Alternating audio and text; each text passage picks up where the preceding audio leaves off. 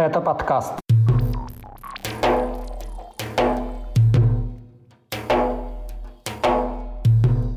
Рамзан Кадыров и война в Украине. Судьба критиков главы Чечни. Частичная легализация Ичкерии. Последствия мобилизации. Чеченские беженцы в Европе. Главные приговоры года и права женщин. Привет, вы слушаете подкаст «Кавказ. Реалии». У микрофона Иван Мартыненко. В этом выпуске мы подведем информационные итоги 2022 года в регионах Северного Кавказа и Юга России.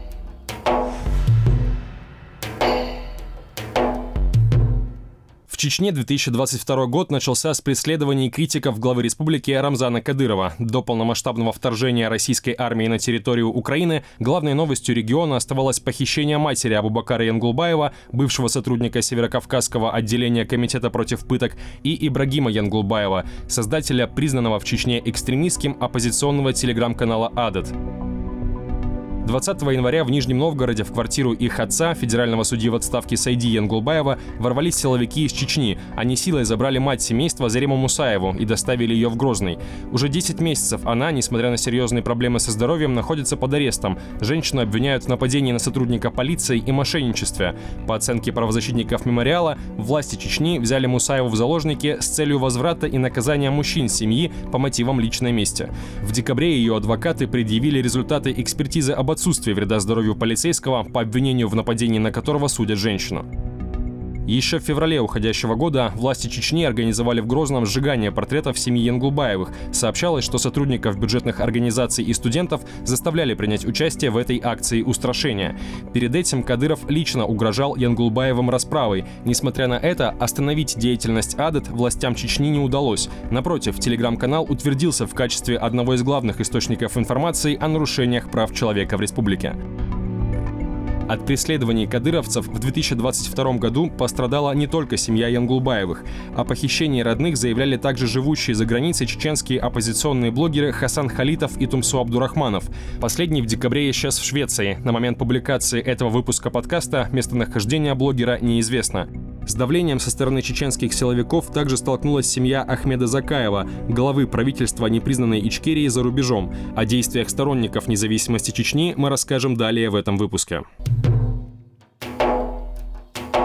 С началом полномасштабного вторжения России на территорию Украины 24 февраля Рамзан Кадыров переключился с преследования критиков на войну. Зимой и весной глава Чечни неоднократно грозился захватить Киев и допускал применение ядерного оружия против Украины. К концу года с отступлением российской армии из большинства захваченных в первые месяцы территорий его риторика стала менее бравадной. С первых дней российского вторжения в нем участвуют военнослужащие из всех национальных республик Северного Кавказа. Но именно подразделения из Чечни, так называемые кадыровцы, стали одним из главных инструментов пропаганды, призванным решить украинский вопрос. По данным Wall Street Journal, еще перед вторжением президент России Владимир Путин приказал Кадырову захватить правительственное здание в Киеве и убить президента Украины Владимира Зеленского. Вместо этого кадыровцы несли большие потери в Киевской области. Тогда же из-за многочисленных постановочных видео с их участием они получили в украинском сегменте интернета прозвище «ТикТок войска». После отступления из-под Киева чеченские подразделения перебросили на Донбасс, где они участвовали в том числе в захвате Мариуполя, который по итогу был практически полностью разрушен.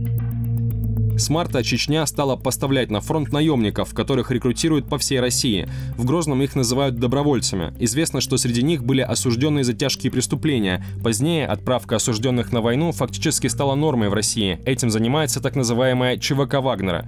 Вместе с ее создателем Евгением Пригожиным глава Чечни безнаказанно критиковал высокопоставленных российских генералов за военные поражения в Украине. В августе служба безопасности Украины начала расследование в отношении Кадырова. Его подозревают по трем статьям Уголовного кодекса страны – ведение агрессивной войны, посягательство на территориальную целостность государства и оправдание вооруженной агрессии. Как утверждает СБУ, в феврале и марте глава Чечни лично руководил разработкой и планированием отдельных военных операций, а подчиненные ему подразделения причастны к убийствам мирных жителей Украины во время российской оккупации. Изменение политической роли Кадырова для подкаста «Кавказ. Реалии» прокомментировал российский политолог Аббас Галямов. Кадыров сильно потерял. Он потерял не меньше Путина. Ну, почти столько же много, сколько Путин, я бы сказал. Дело в том, что он на протяжении долгого времени держалось, можно так выразиться, первое место в части брутальности, да, то есть его было принято бояться там считалось, что Кадыров и его кадыровцы — это чемпионы мира в области применения силы. Ну, то есть на пути у него не стой, да. И этот год, он, это стал годом, когда э, и у Путина, и у Кадырова, ну, котировки в этой части рухнули. Выяснилось, что они не чемпионы мира, что есть э, силы, которых бояться надо больше, чем их. Да, выяснилось, что кадыровцы ничего не в состоянии сделать с украинцами. И, конечно, поскольку других источников легитимности ни у Кадырова, ни у Путина, кроме вот их силы, игры мускулами нет, ну, у, у Путина, ладно, более-менее есть какие-то там еще идеология тоже по минимуму, но все-таки, ладно, есть еще что-то. А у Кадырова вообще ничего другого нет. То есть ну, вот сто процентов его власти основаны на предположении, что он сильнее всех. И поэтому он, конечно,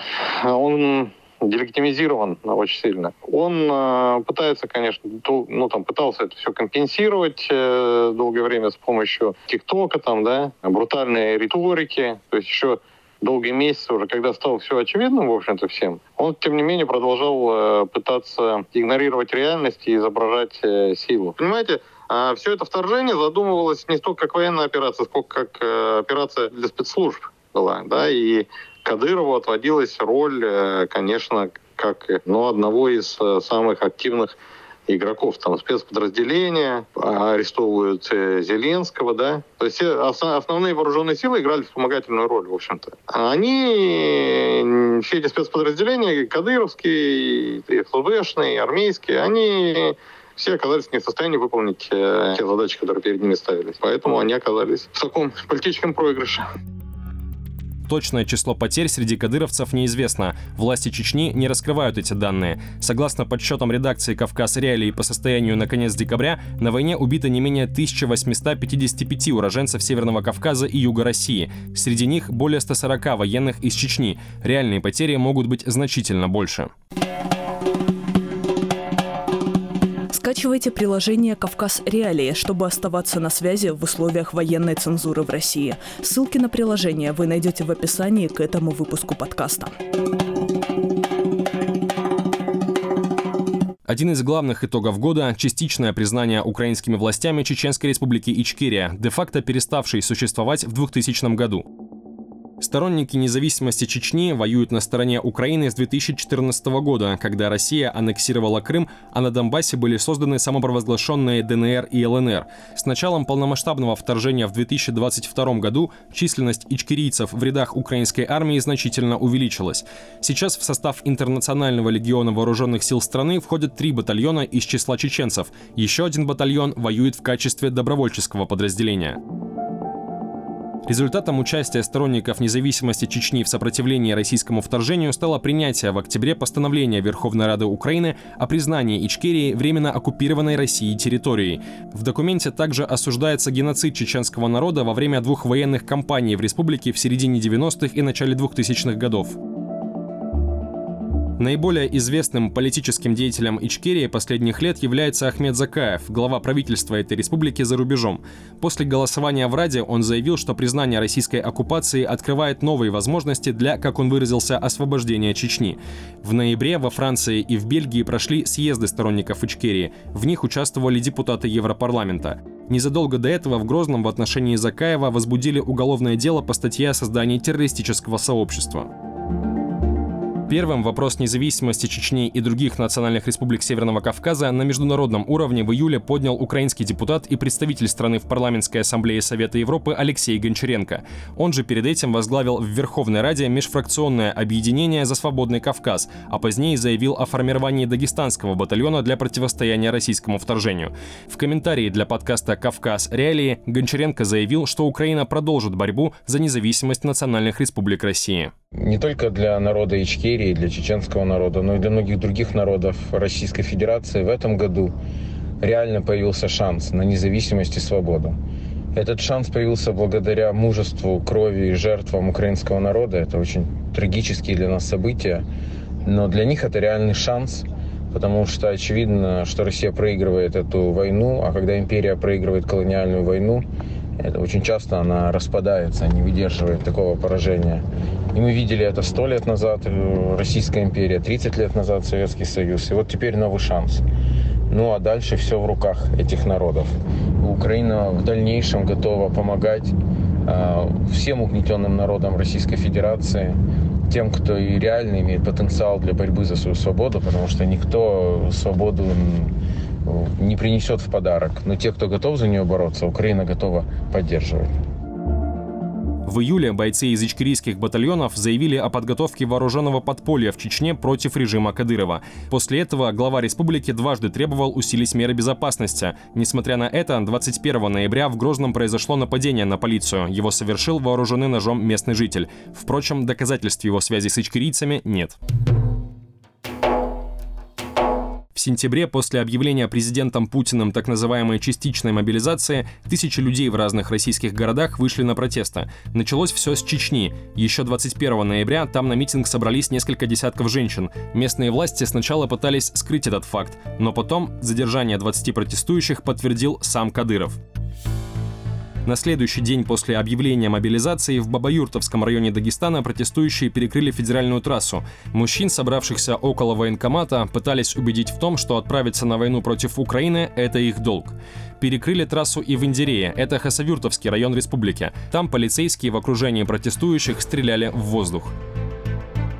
Кабардино-Балкарском Нальчике матери мобилизуемых собрались на главной площади. Их митинг прошел без столкновения с полицией. Несмотря на то, что протестующие требовали встречи с главой республики Казбеком Коковым, к ним вышли другие чиновники. Они затруднились ответить на вопросы, сколько человек собираются забрать на войну из Кабардино-Балкарии и зачем их вообще туда увозят. Самыми массовыми стали митинги в Махачкале 25 и 26 сентября. В первый день в акции участвовали преимущественно женщины. Протестующих избивали полицейские и люди в штатском. Они применяли дубинки, электрошокеры и перцовые баллончики. В отдел полиции забрали более 200 человек. На следующий день на улице столицы Дагестана вышли в основном мужчины. Митинг на главной площади закончился массовой дракой с полицейскими. Всего в тот день в отделы полиции забрали 110 человек. Около 30 из них были несовершеннолетними. 26 сентября протестовать против мобилизации вышли и жители дагестанского Хасавюрта. В акции приняли участие несколько сотен человек. Не менее 20 из них были задержаны. Как и в Махачкале, полицейские применяли силу. Во время мобилизации из разных регионов Северного Кавказа и Юга России поступали сообщения о проблемах с размещением призванных на войну, об отсутствии у них экипировки, об их отказах воевать, а также об уголовных делах за пьянство на полигонах. В Краснодарском крае с весны находят захоронения погибших на войне в Украине. Осенью среди них стали появляться могилы бывших заключенных, которые, вероятно, были завербованы из колоний в ЧВК Вагнера. Из Европы с весны поступали сообщения о задержаниях чеченских беженцев. Одной из первых от этого пострадала Амина Гериханова. Ее вместе с малолетним сыном задержали 13 марта на границе с Румынией. В эту страну женщина бежала от войны в Украине, где она жила последние годы. Несколько месяцев по делу Герихановой шли судебные разбирательства. Она и ее защитники заявляли о смертельной угрозе в случае выдачи в Россию. В интервью сайту «Кавказ Реалии» беженка заявляла о попытках чеченских силовиков сделать из нее шахитку. 30 октября Верховный суд Румынии удовлетворил жалобу Герихановой на решение об экстрадиции. Позднее правозащитники добились удаления ее из базы розыска Интерпола, который проводился по запросу России и стал причиной ареста на территории Евросоюза. Задержания чеченцев по запросу России летом происходили в Германии. Осенью стало известно о задержании десятков чеченцев в Хорватии. Как заявили тогда правозащитники, некоторые беженцы подверглись насилию, угрозам и оскорблениям. В декабре базирующаяся в Европе правозащитная ассоциация Вайфонд заявила о дискриминации чеченских беженцев в Боснии и Герцеговине. Тогда же стало известно о скоплении уроженцев Чечни на границе с Хорватией. Среди них были те, кто бежал из России после получения повестки в рамках мобилизации на войну против Украины. Еще около 20 беженцев из Чечни и Ингушетии перед Новым годом были задержаны в аэропорту Сараева. По их словам, они тоже покинули родину, чтобы не оказаться на фронте. Прилетевшим из Турции северокавказцам власти Боснии и Герцеговины отказали во въезде и отправили их обратно в Стамбул. Приговоры за финансирование терроризма, экстремистские высказывания и оскорбления чувств верующих. В уходящем году таким образом гражданских активистов на юге России и Северном Кавказе стали наказывать за антивоенную позицию. Административных дел было заведено сотни, но были и уголовные. 23 декабря суд в Москве приговорил к 9 годам колонии активистку из Краснодарского края Дарью Полюдову. Ее признали виновной в создании экстремистского сообщества и призывах к экстремизму. Это уже третий приговор Полюдовой, связанный с ее общественной деятельностью. Активистка, как посчитали следствие и суд, негативно относилась к российским властям и по этой причине создала оппозиционное марксистское движение. Сама Полюдова заявила, что ее судят за выступление против войны с Украиной. С весны этого года в гарнизонные суды регионов Северного Кавказа поступили около сотни уголовных дел о самовольном оставлении части военнослужащими. Многие из них связаны с бытовыми причинами, но также есть случаи, которые прямо связаны с нежеланием воевать против Украины. Например, дагестанец Гаджимурат Адалаев после ранения на фронте и лечения в госпитале не явился к месту постоянного несения службы, а водитель взвода саперов Ариф Баладжиев из Северной Осетии сбежал во время отправки части в аннексированный Крым. Под конец года также были вынесены два приговора по резонансным делам, не связанным с войной в Украине. 1 декабря Мещанский суд Москвы приговорил совладельца группы «Сумма» Зиявудина Магомедова к 19 годам лишения свободы. Его брат, бывший член Совета Федерации Магомед Магомедов, получил 18 лет колонии.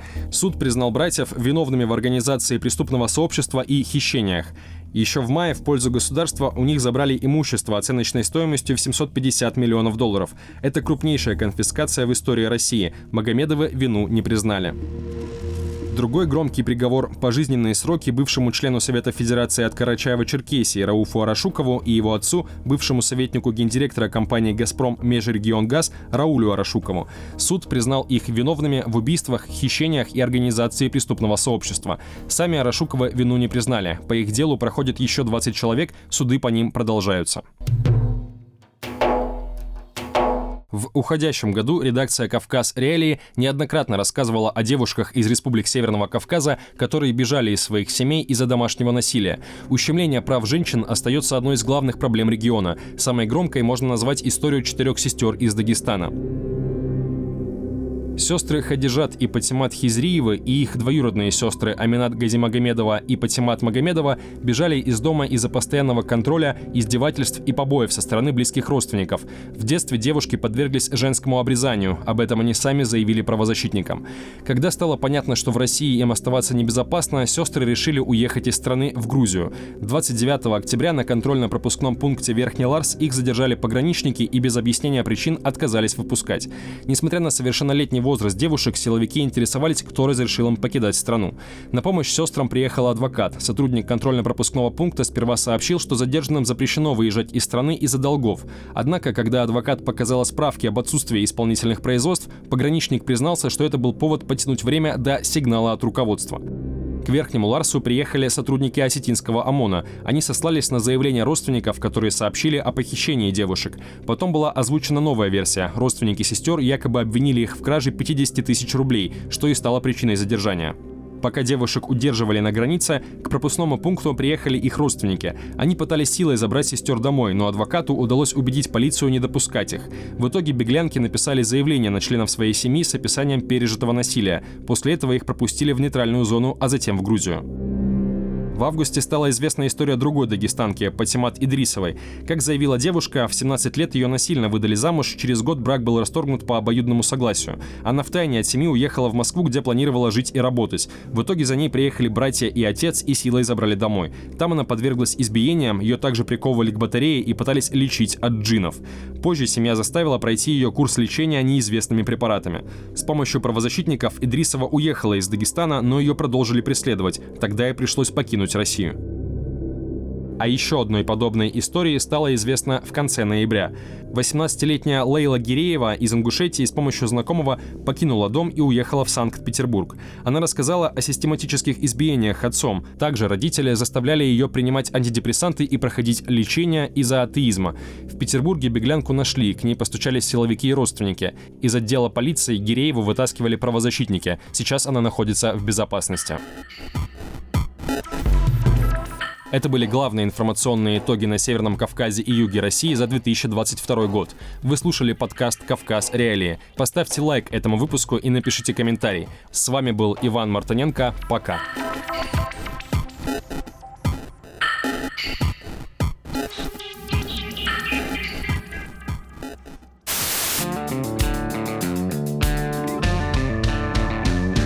Студия подкастов «Радио Свобода». Человек имеет право. Время свободы. Американские вопросы. Кавказ подкаст. Атлас мира. Цитаты свободы. Скучно не будет. Слушай на всех подкаст-платформах. Просто надень наушники. Подкасты «Радио Свобода».